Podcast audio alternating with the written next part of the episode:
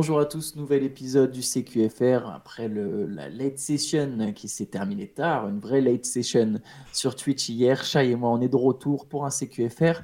On va parler tout de suite des matchs de la nuit. Il y a, eu quelques matchs au programme.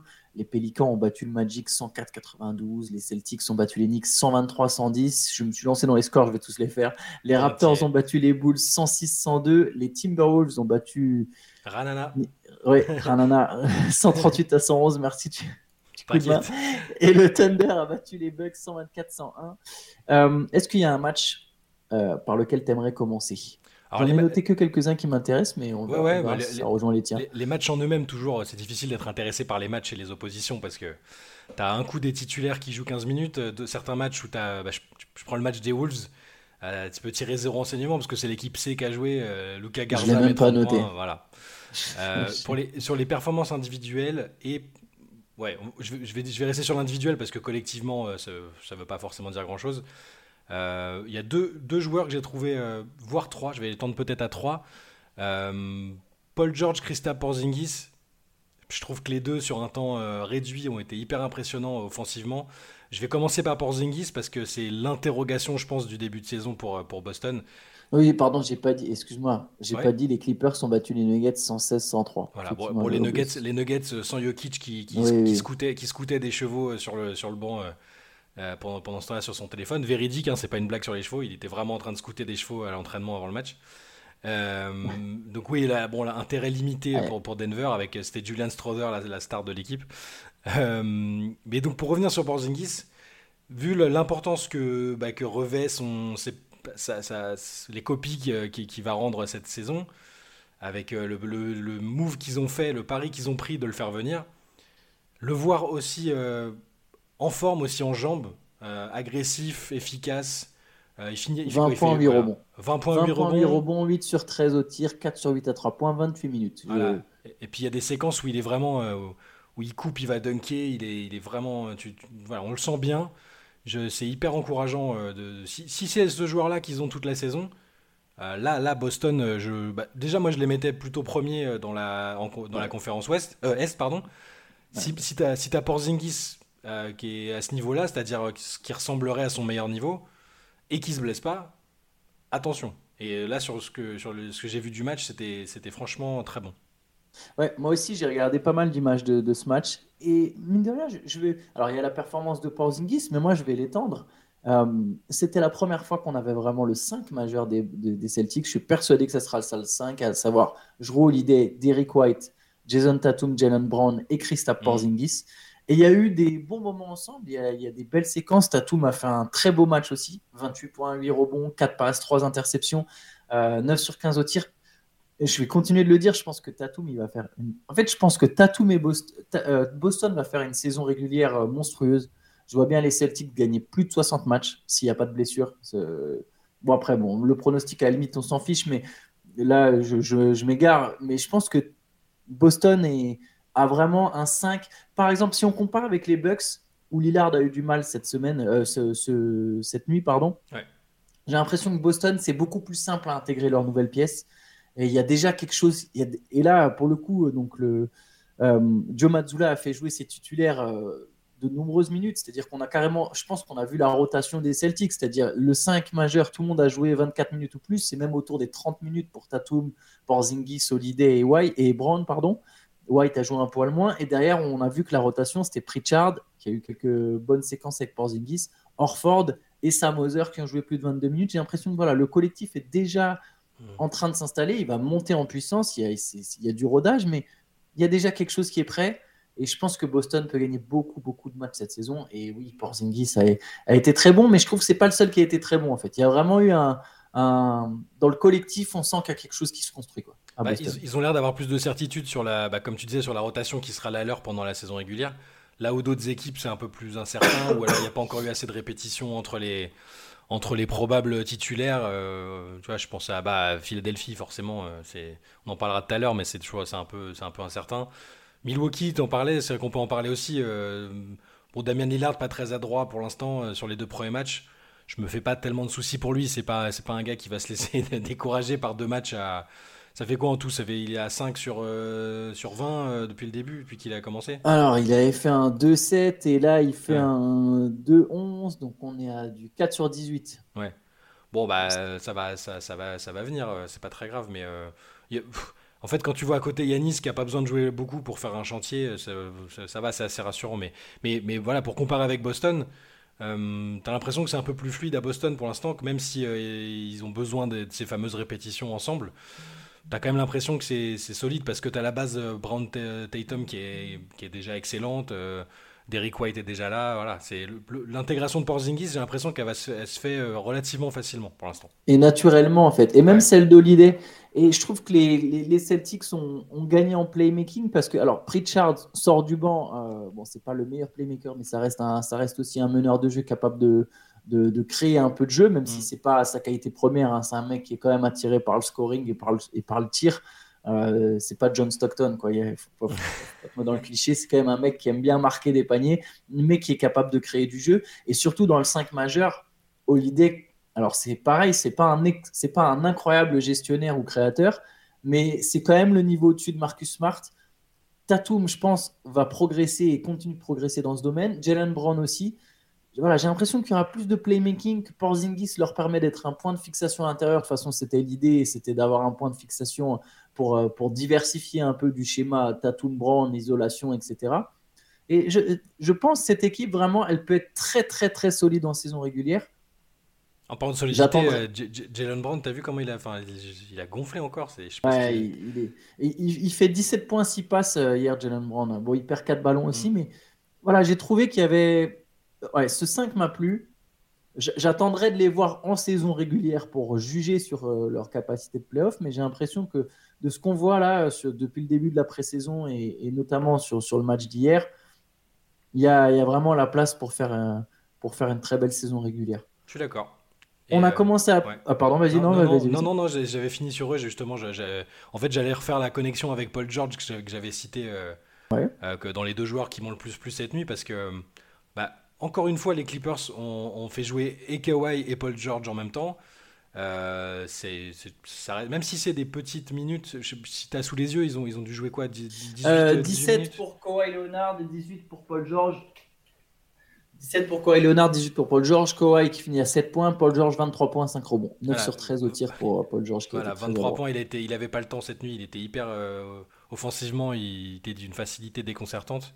Et toujours dans cette idée de, de, les voir ensemble, je trouve ça très prometteur n'y ait pas, contrairement à d'autres équipes, où euh, un match sur deux, bah, les, stars vont, vont, vont, pas jouer du tout, voire plus hein, pour, certains, pour certaines équipes. À eux, même si c'est que entre 15 et 20 minutes ils sont sur le terrain ensemble.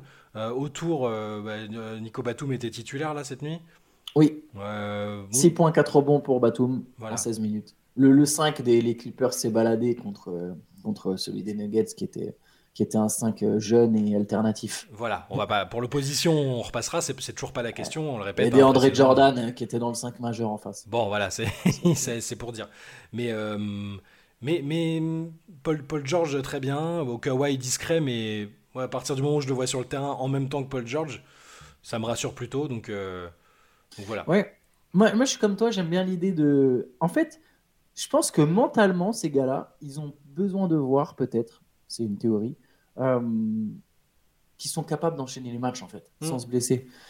J'ai vu récemment, il y a un, un assistant manager qui a dit mais quand on aura des vraies études sur le load management et qu'on se rendra compte, sous-entendu ce qu'il disait, c'est ça, il y aura des vraies études, à un moment on aura les résultats et on se rendra compte bah, que c'était peut-être pas si efficace que ça.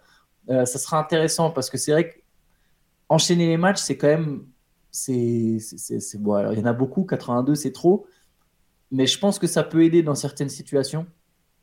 Euh, et, c'est aussi son avis du coup à cet assistant GM qui explique que bah, en NBA, de toute façon, on est toujours censé être euh, en avance, mais que du coup, on, lance des, des, choses euh, ou des, des, je sais pas comment appeler ça, une tactique, comment on pourrait appeler ça? Oui, Une méthode. ça. Sans avoir en fait de retour scientifique dessus. Hmm. Et, que du coup, bah, voilà, lui disait, mais un jour, on aura le retour scientifique et on se rendra compte que pendant, je sais pas, 10 ans ou 5 ans, on a fait un truc qui avait pas forcément de sens en fait. Oui, non, mais je pensais que c'était bien, mais. Ouais, mais surtout que. En fait, là, l'approche, la, différence dans la méthode, ça va peut-être être que. Ils vont jouer 75 matchs, mais dans certains matchs, ils vont jouer que 20 minutes. Peut-être le load management, il peut aussi passer par la réduction du nombre de minutes. Euh, après, dans ce cas, c'est là qu'il faut avoir un, bon banc et des joueurs, euh, des bons backups à tes titulaires comme Kawhi et Paul George. S'il y a des matchs où, euh, où ils, vont, ils doivent jouer 20 minutes, il, faut qu'il y ait du monde derrière. Mais ça peut passer par ça. C'est ce qu'a fait Popovic pendant 20 ans. Ouais. avec Tim Duncan, avec ses stars, mm. limités à 30 minutes. C'est ce qu'on et c'est ce qu'a fait Budenholzer, qui était justement un, disciple de Popovic, mm. avec Yanis et, avec ses stars aussi aux Bucks. Euh, ok, tu, vous jouez plus de matchs, et juste, par contre, des fois, les gars, bah, quand c'est plié, c'est plié. quoi. Mais, normalement, quand tu as tes meilleurs joueurs, tu gagnes. Enfin, les Clippers au complet, il y a des matchs où ils n'auront pas besoin que Kawhi joue plus de 26 minutes. quoi.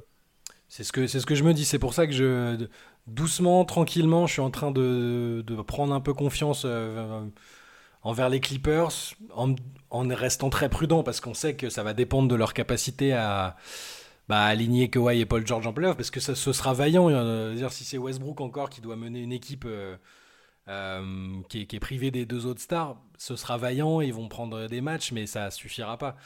Par contre, si, si les deux, si les deux Lascars sont bien, bah, c'est peut-être euh, c'est l'année où on les attend presque le moins, où on est résigné à ce que ça se passe, euh, ce que ça se passe comme d'habitude, qui vont peut-être être plus dangereux. En tout cas, il y a tellement d'autres équipes à l'Ouest que les Clippers, c'est une, euh, ils viennent ils viennent, ils viennent pas en premier lieu quand on pense aux contenders, alors que, alors qu'en vrai, l'équipe elle est, elle est solide. Et moi, en fait, même si maintenant ils se mettaient à jouer tous les, à, jouer vraiment en fait les deux ensemble, hmm. alors le fait d'aller de vouloir aller chercher Arden me fait peur. Je ne sais pas si je serais capable de miser sur une équipe qui récupère Arden. On pourra en parler. alors on, verra si on fait un détour. On en reparlera tout à l'heure d'Arden. Hmm. Mais euh, et l'autre question que je me pose pour que les Clippers soient champions, pour moi il y avait toujours une condition, c'était que tu es un Kawhi Leonard version 2019. Et moi, je me dis, Kawhi qui a fêté ses 32 ans, alors il n'est pas tout vieux, 32 hein, ans, ça va encore. Est-ce que Kawhi, il a encore une campagne 2019 dans les jambes? Ça, je ne hmm. sais pas. Il faudra voir pendant la saison. Nora, ça sera une des, un des trucs à suivre là, pour ceux qui, veulent regarder les Clippers. Regardez Kawhi Leonard. Est-ce qu'il est tranchant? Est-ce qu'il domine ses adversaires? Bon, peut-être pas dès le début, mais notamment à partir du mois de février, voir quel Kawhi Leonard on a, ça peut être un indicateur sur le, sur le parcours des Clippers et sur mm. leurs possibilités, euh, je pense, en playoff. Ouais. Euh, donc, autre match, euh, tu as commencé à parler de Milwaukee, donc je propose qu'on parle du, du, Bucks Thunder. Le Thunder qui a quand même dominé les Bucks, en tout cas quand il y a eu les oppositions entre. entre alors, c'est pas vraiment titulaire, parce que c'est pas tous les titulaires des Bucks, mais au moins quand il y a eu Yanis et Lillard ensemble sur le terrain, le Thunder a pris le dessus. Avec un, gros Chet Holmgren. Je sais ah pas de quel joueur tu voulais parler au niveau. Si, si, bah, si, si on parle de ce match, Holmgren. Euh, bon, déjà, 18 points à 7 sur 8 et 2 sur 3 à 3 points. Bon, déjà, déjà OKC, euh, a, a, mis son 5 pour le coup, hein, le 5 qu'on verra, je pense, en saison, c'est-à-dire euh, euh, Shea Alexander, Josh Giddy, euh, Jalen Williams, euh, Chet Holmgren et, et, voilà, et Lou Dort. Il me manquait Lou Dort, mais quand il y, y, a ce 5-là c'est fort. c'est fort. Holmgren, euh, enfin, si Holmgren il est déjà capable de mettre 18 points sur un. Il combien de temps il a joué déjà? 25 26 minutes. Ils ont tous joué à peu près 25 minutes. donc là, pareil qu'à Boston, il y a la volonté de faire monter en puissance le 5 majeur. Bah, sur cet échantillon-là, euh, dire il rate pas grand-chose. Il, shoot à... il fait 2 sur 3 à 3 points, c'est ça? Ouais. 2 sur Et 3, je trouve. Je l'avais déjà dit dans un CQFR, je trouve que sa mécanique est très très propre en fait pour un grand ça inspire vraiment confiance quand tu le vois tirer. Il va les prendre. Les... Enfin là, laisse dire s'il lui laisse de l'espace, il va les prendre. Hein, ça, il y a pas de souci. Après, est-ce que l'adresse sera la même euh, en saison régulière Je sais pas, mais mais euh, les paniers qu'il doit mettre, il les met et tu vois sans forcer, il met 18 points. Donc euh, je l'avais déjà dit la dernière fois. J'ai l'impression que alors ça va, ce sera pas le même schéma en saison régulière parce que Shea il va jouer, il jouera 35 minutes. tous les autres titulaires joueront 35 minutes, donc peut-être qu'il sera pas à 18-20 points Holmgren, mais il sera peut-être un peu au-dessus de ce que j'envisageais en, termes de production offensive parce qu'il est capable direct. Il peut mettre des 15 points de moyenne facile, hein, je pense. Hein. Bah ouais, c'est le chercher.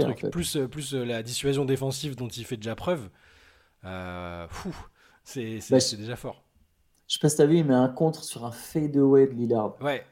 C'est, il va la chercher quoi. Un peu comme euh, Wembanyama. voilà, on continue cette comparaison. Je pense qu'elle sera pertinente pendant un moment, mais il a des, il est grand, il est long, il a des longs bras et il peut aller chercher. Enfin, là, il va chercher littéralement un compte sur, des, sur un tir en fait de de, Lillard. Et oui, il, est, euh, il fait trois passes aussi. Il y a un truc. Guidi fait 19 points, 7 rebonds, 5 passes. Et Olivier Sarr a fait une, a fait une entrée. Alors, les deux Français sont entrés. Hein. les deux Français sont entrés, ouais. Donc Ousmane Dieng, il a joué 16 minutes. C'est intéressant à souligner parce que du coup, c'est vrai que si on est déjà dans un optique un peu de saison, on voit que bon, il est pour l'instant plus autour des 15 minutes que des 20. Mm. En tout cas, si on se fie que à ce match, hein, c'est un, seul match. C'est, évidemment, euh, c'est pas assez significatif. Mais voilà, il est rentré sur 16 minutes, il fait 3 points, 3 rebonds, 4 passes. Euh, et, quand, et Olivier Sarr, 13 minutes, 7 points, 7 rebonds. Toujours. tu sais, c'est ce qu'on disait dans, le podcast sur les Français. Euh, productif dès qu'il joue. Voilà. Quand, quand il est, tu lui donnes plus de 10 minutes de jeu, tu sais qu'il y aura des, des points, des rebonds et de l'activité. Donc c'était l'espoir. Quand on envisageait le meilleur scénario, c'était euh, que le coach euh, l'aime suffisamment pour se dire, bah ouais, non mais de toute façon, euh, si je cherche un mec fiable à l'intérieur, je sais qu'Olivier Sarr, il va m'apporter 5 points, 5 rebonds et de l'énergie à ce moment-là. Et, c'est comme ça qu'il doit se rendre, alors pas indispensable parce qu'ils n'ont pas besoin de lui dans le fond, mais pour rester en NBA sur un contrat garanti, bah, c'est exactement ce qu'il faut. Et Dieng, je pense qu'il y aura peut-être effectivement des, des, des, périodes où euh, il va peut-être beaucoup plus jouer et d'autres où, euh, où ils n'auront pas besoin forcément de.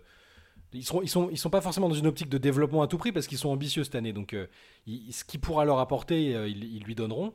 Mais 15 minutes dans une équipe qui veut jouer les playoffs, c'est déjà, honnêtement, c'est mm. déjà pas mal. Donc, il faut y aller petit à petit. Il y a un scénario où il joue plus parce qu'ils veulent le faire jouer plus et où il va, faire il va plus jamais redescendre en J-League. Et puis, il y a ce scénario d'entre les deux qu'on évoquait déjà lundi, c'est-à-dire euh, bah ouais, du 15-20 minutes où, euh, où, il, fait un peu de tout et ce sera franchement déjà très bien en saison sophomore. Il y a un truc qui me fait un peu peur pour le Thunder, c'est le banc. Je, tu vois, euh, c'est une équipe ambitieuse, on l'a dit tous les deux, on en a parlé. tu crois pas en beaucoup Non, pas. Enfin, c'est pas que je crois pas en beaucoup, mais ouais, le banc. Enfin, j'ai l'impression que le 5 majeur du Thunder va avoir un net rating très intéressant. Hmm et le banc beaucoup moins, comme certaines équipes jeunes qui montaient à un moment. quoi. Genre, bah, tu te dis, tu vois le 5 majeur, tu te dis, bah, comment ça se fait qu'ils sont pas à 50 wins? Et en fait, bah non, ils sont à 43 parce que euh, j'ai l'impression que le banc est. il y a, des, bons éléments, il y a des bons éléments. La répartition bah, des temps Tu as, du Olivier Sarr, du Davis, Davis Bertans, euh, Ousmane Dieng. Euh, il y avait Kayson euh, Wallace, il a joué ou pas Je me souviens. Non, euh, non, je crois pas. Après, voilà, il y a Misic. Après, c'est vrai que là, il manque encore du monde, tu vois. Il n'y a pas beaucoup, il n'y a pas Misic. Sinon, c'est du Aiza Joe, Man, euh, etc. Bon, en fait, c'est pas des mauvais joueurs en soi. Je pense que c'est même des joueurs intéressants. Hmm. Mais je, ne sais pas, le tout ensemble, là, faudra voir comment il répartit les minutes d'Enio. Mais bon, on verra. J'ai l'impression, je dis que le banc peut être une petite à surveiller. Moi, il y a une paire qui m'a marqué c'est celle de Zion Williamson Ouais. Euh, Zion, il était en mode ultra agressif. Les Pélicans ont battu le Magic 104-92. Zion, il a mis 16 points en 16 minutes à 6 sur 8 au tir, 5 steals, 2 blocs. Euh, il y a plusieurs fois, il prend la balle des mains de Banquero. Tu vois, Banquero joue un contre un, il prend la balle, il file au dunk. Il était vraiment en mode. Je, je, sais pas, tu vois, ses dernières perfs. Euh, en pré-saison était un peu un ton en dessous. On a l'impression que les Pélicans n'avaient même pas envie de jouer. Et là, lui, il était en mode euh, je donne le ton et je vais vous rouler dessus. Et franchement, il, roule sur le Magic. Il a roulé sur le Magic, c'était mm. c'était plaisant à voir en fait. Bah, c'est sûr, bah, il sortait de match où. Euh, euh, moi, ce que je disais, il avait l'air de tirer un peu la langue et c'est normal si c'est infligé une grosse préparation que là, il y a une répétition des matchs, ce qu'il a plus connu depuis un certain temps. Et c'est bien qu'il le fasse. Euh, voilà, c'est bien, bien qu'il le fasse. Après, j'avoue que j'ai hâte de, de voir s'il peut tenir un peu plus que. C'est quoi Il fait 16 minutes là? 16 minutes, ouais, 16, points en 16 minutes. Voilà, donc la production sur le faible temps de. Quasiment que des dunks. Voilà, ouais. que des dunks et des layups. non, mais je suis d'accord, hein, c'était un condensé d'agressivité. Euh, ce sont ces 16 minutes là. Et le premier carton, d'ailleurs, plus encore que le reste, le premier carton, euh, il met 10 des 16 points et il est partout. il cavale des deux côtés, ultra puissant, je suis d'accord. Euh, mais voilà, restons prudents parce que je veux, je veux le voir enchaîner sur 30 euh, minutes, même si je pense qu'ils ont programmé ça aussi. Hein. Je pense que là, tout est fait de façon très consciencieuse parce qu'ils savent que plus, que ce soit Zion ou les Pelicans, ils peuvent plus, ils peuvent plus euh, se refaire une saison où il va jouer 15 matchs et où on va se dire ah, c'est bon les Pelicans, c'est les outsiders à l'ouest. Et après, bah, une blessure qui peut paraître anodine, et puis il est plus là jusqu'à la fin. On peut, plus personne peut et ne veut voir ça. Donc, euh, c'est la, montée en puissance au niveau des minutes aussi euh, me semble intéressante. Il doit leur rester un match avant la, reprise, je pense. Euh, normalement, c'est à peu près l'avant-dernier match de tout le monde. Ouais, c'est ça. Bah, J'espère que sur le dernier match, on, verra qu'il est prêt à jouer 30 minutes. Je dis ça, ils vont peut-être le mettre au frigo, hein, j'en sais rien, mais Bon, euh, t'as raison, soyons, confiants, soyons optimistes sur ce qu'on voit sur l'échantillon, c'est c'est une bête de course quoi. J'aime bien les pick and roll avec Valenciunas d'ailleurs. Je trouve que c'est un, une formule intéressante parce que quand tu as des bigs en face, euh, enfin c'est tu les pousses à la faute, c'est pas les intérieurs euh, sans leur faire offense ne sont pas les meilleurs joueurs pour défendre le, pick and roll, en tout cas pas tous, hmm. ça dépend lesquels. Et là, quand tu as un pick and roll entre deux intérieurs, intérieur, intérieur, là, Zion, Zion et, et, Valenciunas, je pense que ça peut pousser à la faute pas mal d'équipes. Je trouve cette combinaison intéressante. Euh, à part si tu avais une autre performance qui t'a marqué, je te propose qu'on s'éloigne un peu des matchs. On peut. Euh, voilà, les, supporters des Raptors c'était des Bulls, vous nous détestez, mais bon, on en parlera à un autre moment. Euh, je propose qu'on commence par Arden dans les autres sujets. ou non, par Kevin Porter Jr. Allez, Allez. Évacuons, évacuons ça. évacuons euh, Kevin Porter Jr. Oui, Kevin Porter Jr. qui a donc été transféré. Les Rockets l'ont évacué lui aussi. Ils se mm. sont séparés. Il l'envoie au Thunder en, échange de Victor Oladipo et de Jeremiah Robinson Earl. C'est ça son nom? Euh, Earl, Robin... Earl, Robinson. Attends, non, non, non, attends, j'ai un doute maintenant. Je crois que c'est Robinson, Robinson Earl. Robinson Earl, ça doit être ça. Avec, et, le Thunder, donc en gros, le Thunder coupe direct Kevin Porter Jr. Euh, Oladipo, il jouera pas aux Rockets, il est blessé. Donc en fait, euh, Houston paye un petit, prix, un petit prix de second tour de draft pour se débarrasser d'un joueur auquel elle veut plus être associée, mm. auquel la franchise veut plus être associée. Et c'est donc deux, deux second tours de draft pour le Thunder.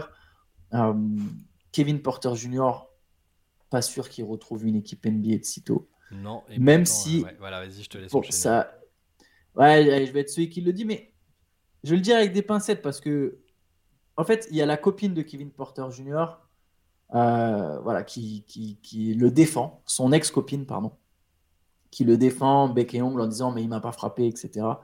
Euh, sous-entend que le rapport de police est exagéré, etc. Ce qui est sorti dans la presse est exagéré. Elle, dit que, que il, enfin, que, que, ce qui est dans le rapport de police et, l'analyse qui a été faite de ses blessures euh, a débouché trop vite vers la conclusion qu'il l'avait frappé alors qu'il l'avait pas vraiment frappé et tout ça. Et Malheureusement, mais c'est pour ça que tu as, raison qu'il faut prendre des pincettes parce qu'il se peut effectivement que, que, les conclusions aient été euh, hâtives. Mais on a vu plein de fois des situations comme ça où, euh, euh, la, la, compagne ou l'ex-compagne, ils, sont fiancés hein, de mémoire, donc ils sont pas encore. tu vois, donc c'est délicat. Et puis on sait parfois que les victimes de violence, elles ont un peu de mal à, vraiment incriminer, accabler l'agresseur, surtout quand c'est le, conjoint. Euh, et puis il y a sa carrière qui est en jeu à lui. Alors c'est ça, je sais pas s'il y a eu des discussions ou quoi, mais là, là euh, enfin c'est des comment dire, c'est des, des déclarations qui auraient pu être faites euh, aussi avant, c'est-à-dire qu'elle pouvait tout de suite dire ou faire faire passer le message parce qu'elle a communiqué, elle a communiqué par ses représentants, par les avocats, puis elle-même après sur les réseaux, elle aurait pu tout de suite dire parce que les rapports qui sont sortis, c'était tout de suite ultra accablant. Tu vois, on, tous, on, a tous dit. Oui, c'est pas, pas comme pour Mike Bridges où on a d'abord eu le pare-brise et encore, on a eu dès le lendemain, on a eu l'histoire de la boule de, de, tu vois, de billard. Et là, là, euh, je sais pas. T'as raison, il faut être prudent parce qu'il se peut que ce soit ça, mais euh, oui. Mais, mais le rapport, le rapport de l'hôpital euh, montre bien qu'il y a quand même eu des violences assez solides et c'est pas juste entre guillemets et c'est déjà trop une strangulation. Elle est dit, là maintenant dans le nouveau, dans ses nouvelles déclarations, elle dit que ça a duré que quelques secondes et qu'après c'était terminé. Ouais, 10 secondes. Bon, je, voilà, je veux pas. on n'était pas là, on sait pas. C'est juste, j'ai juste peur que que ça ressemble à un, énième cas où pour euh, épargner euh, l'agresseur, euh, bah, les déclarations soient du coup revues à la baisse. Et ça changera pas grand-chose à mon avis à la carrière immédiate de Kevin Porter Jr. Hein. Je, ne pense pas que quelqu'un veut s'embarrasser. C'est pas la seule affaire hein, d'ailleurs. Enfin, c'est pas le, seul problème qu'il y a eu avec Kevin Porter depuis qu'il a commencé sa carrière. Donc, pas. Je pense pas que ce qui pourrait être une tentative d'atténuer la gravité des faits je pense pas que ce sera dans tous les cas couronné de succès. Donc en, vrai, ça sert pas à grand chose de, se demander si, euh, si c'est exagéré, pas exagéré. mais il faut prendre des, faut faire attention. Ouais. Ouais, je pense que là, dans l'immédiat, effectivement, il n'y a pas une équipe qui va le relancer. Après, peut-être en J-League, j'ai l'impression que la J-League, on s'en soucie moins et que voilà, peut-être à un moment, une équipe aura oublié. On voit que les Hornets font. Enfin, Mile Bridge continue de s'entraîner avec les Hornets. sa carrière est peut-être pas complètement terminée, mais. En NBA, en tout cas, je. C'est-à-dire qu'il faut vraiment. Il, est il, est, talentueux quelque part, mais il n'est pas assez talentueux pour, que, pour, que ça, pour que sa présence, euh, pour qu'il y ait une équipe qui dise mm. non, mais quand même, on va le relancer, il est trop fort. Alors que ça peut, être le cas de Bridges. ça peut être le cas de Bridges qui est vraiment fort. Et puis c'est pas les mêmes profils en fait. Voilà, Des mecs comme Porter, tu as l'impression que chaque année il y en a un mec plus fort que lui qui arrive. C'est ça. Donc bon, au final, euh, ouais. Bon, voilà, voilà pour, euh, pour Kevin Porter. On peut enchaîner avec Arden. Mm. Il y, a, y, a des informations qui sont sorties sur Arden qui sont, qui sont assez comiques. Enfin, comiques. Moi, je trouve ça comique, c'est-à-dire que on a, on a vu Tyrese Maxi qui, dans un podcast, je ne me souviens plus dans quel podcast, euh, mettait en avant ah, le comportement d'Arden, la qualité d'Arden lors du camp d'entraînement. Genre, non, non, mais si, il a investi, il est chaud. Et en fait, on a appris que James Harden, il a joué un seul scrimmage. Ça ne veut pas dire qu'il a fait un seul entraînement, mais il a joué un seul match d'entraînement avec ses coéquipiers. Eh ben, c'est ça, qu'il il a même pas assisté au match de pré-saison, hein, c'est ça, c'était ça aussi. Oui, il n'avait pas joué un seul match de pré-saison. Pas, pas, joué, et je crois même pas qu'il était là euh, sur, la, sur, sur, sur, les matchs en question. Donc c'est ça, ça remet un peu en cause euh, ouais, cette, euh, cette hypothèse qu'on avait envisagée, c'est-à-dire que il montre pas de blanche, il fait quelques matchs de pré-saison, Peut-être qu'il est dans la rotation de l'équipe, voire même dans le 5 au début, pour montrer, euh, les gars, euh, je suis sérieux, surtout euh, n'hésitez pas à trader pour moi, hein. vous avez vu, je suis bien, je suis en forme physique, parce que visiblement il n'est pas en mes formes physiques, hein, de ce qu'on a vu à l'entraînement, on l'a déjà vu plus, plus en forme dans le sens littéral du terme. mais mais ça, fait, ça, fait une situation encore bizarre où... moi, je suis une équipe aujourd'hui. si je sais qu'il a fait zéro match, est-ce que tu as envie de trader pour lui et, et, enfin, même une, un, bout d'opposition, euh, zéro match de préparation. Euh, c'est compliqué quand même. Alors oui, les, Clippers euh, ont repris les négociations. ils sont peut-être dans l'idée qu'ils peuvent, qu'ils peuvent vraiment en retirer quelque chose, qu'ils redeviennent vite le Harden, le meilleur Harden possible. Mais de toute façon, cette situation, elle est tout ce qui touche aux Sixers, de toute façon, depuis quelques années, c'est T'as l'impression que c'est pas géré correctement.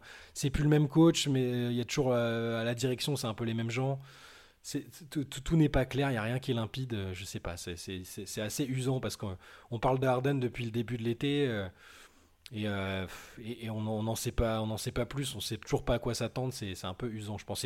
même pour les Sixers, c'est pas, ils sont dans une situation où est-ce que eux-mêmes savent s'il va, s'il sera là au début, s'il va jouer, si là ils essayent des choses, il n'y a pas Embiid, il n'y a pas Harden, on le dit tous les matins, j'ai l'impression. Hein.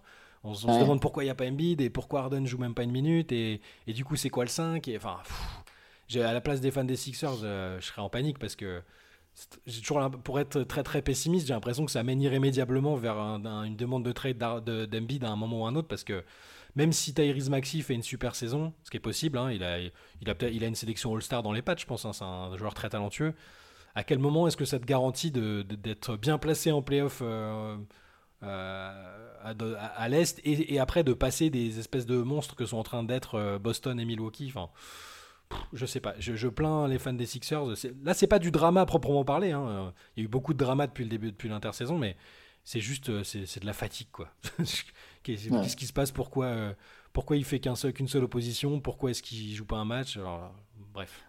Il y a, il y a, je comprends pas particulièrement l'intérêt des Clippers, si ce n'est euh, la, seule manière dont je comprends, c'est si tu veux avoir le plus de stars possible en te disant que Kawhi et Paul George ils vont pas tenir. Mais si tu es dans une approche un peu optimiste, après c'est dur d'avoir une approche optimiste avec leur état de santé, je me dis mais pourquoi faire venir ce mec-là quoi? Est-ce que je veux vraiment un...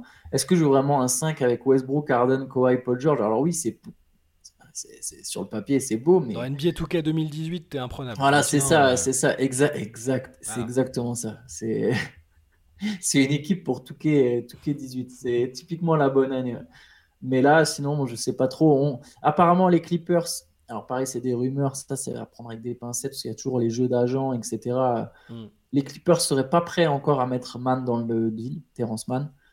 Et les Sixers réclameraient deux premiers tours. Pour l'instant, Los Angeles en proposerait qu'un. Deux premiers tours plus un swap pour Harden. Voilà. c'est là où ça coince. Après, c'est une contrepartie qui est intéressante parce que s'ils tablent sur l'échec des Clippers aussi et sur la fin du duo euh, Kawhi Paul George, hmm Bah, dans, les, années, dans les années à venir, ça peut, ça peut partir sur de la reconstruction bien, bien costaud. Donc, c'est un, bon calcul. Hein. Ils n'ont pas tort de demander ça, mais c'est. Ouais. Ouais. je, Moi, moi aujourd'hui, là, je. En termes de talent, c'est incomparable. James Harden, Terrence Mann, évidemment, le talent pur, les accomplissements en carrière à, à, l'heure qu'il est, mais, mais avec Terrence Mann, tu sais ce que tu vas avoir euh, tous les jours, tu sais ce qu'il apporte en sortie de banc. Mm. On a déjà vu que c'était un mec qui avait pas peur en playoff non plus. C'est un soldat. Dans, moi, dans l'optique d'être compétitif, euh, je, préfère garder Terrence Mann. Hein. Vraiment, je... je... sais que ça peut paraître insultant pour un ancien MVP, un Hall of Famer. Euh, je manque absolument pas de respect à Harden. Mais je, avec, avec Terrence Mann, tu sais ce que tu as, tu sais ce qu'il va produire. Avec Harden, tu sais pas trop. Tu sais pas trop si au bout d'un moment il va pas se frustrer et dire Ah, finalement, c'était pas là que j'aurais dû aller. Euh, tu sais pas, t'as as le Harden de playoff aussi qui est toujours euh, déconcertant. Non, moi, moi, je, moi je, comprends, je lâche pas Terrence Mann. Donc si c'est des pics, peut-être, si tu si as une vision euh, court-termiste, mais sinon, il n'y a pas de raison de bouger. Et, et, quelle autre équipe va bouger? J'en sais rien, c'est ça. Toujours le même problème. J'ai pas l'impression que ça se, que ça se presse pour, pour avoir Harden. On peut finir par. hier, on avait abordé les déclarations de Calvin Booth, le, le GM des Nuggets je l'ai trouvé, euh, je trouvé bizarre. Euh, je me disais, mais il envoie quand même une pique à Bruce Brown, il, il envoie une pique à, son propre joueur Michael Porter Jr. Et ben, il se trouve que ce même Kevin Booth euh, n'avait pas compris que c'était des, des, déclarations, ce qu'on appelle on the record. il pensait que c'était en off. Euh, donc lui, il pensait pas que ça finirait dans un article et il a dit, mais à aucun moment. Le pire, c'est qu'il il a refait une déclaration qui du coup est encore plus bizarre, enfin pas encore plus bizarre, mais qui est bizarre aussi, qui est de dire, non mais moi, euh, ces propos-là, jamais j'aurais, je les ai tenus en pensant, voilà, et publiquement, mais ça veut pas dire qu'il le pense pas. De toute façon, c'est trop tard, ça a été dit, on a bien compris que c'est ce qu'il pensait. Et du coup, je me dis, mais Maintenant, tu vas devoir dire à Michael Porter Jr. Alors, je t'ai catégorisé comme un mec qui pense qu'à sa gueule et qui défend pas, mais c'est, mais je l'aurais jamais dit publiquement.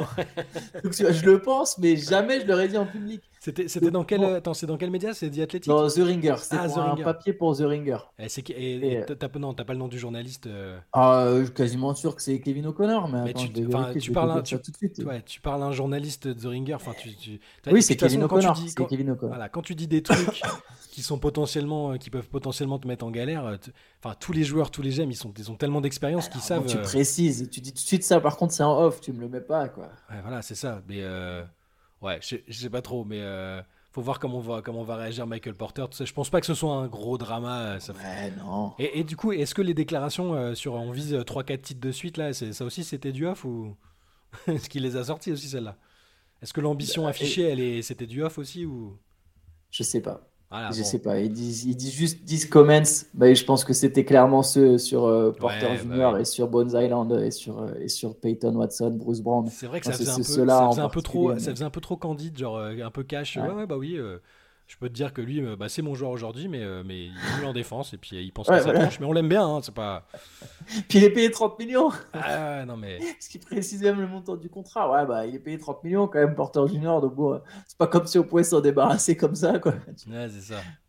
Mais en plus, bon, bah, Kevin O'Connor, maintenant, c'est un journaliste connu. Après, peut-être, il, est peut-être sincère, hein, peut-être qu'il s'est dit, bah, j'ai une bonne relation avec O'Connor, de temps en temps, on se dit des trucs en off. parce que tu sais, parfois dans les podcasts, que ce soit The Ringer ou sur ESPN, Zach Loto, ils disent euh, au lieu de nommer euh, Calvin Booth, ils, disent euh, oui, un, GM de la conférence Ouest qui connaît bien le dossier m'a dit que.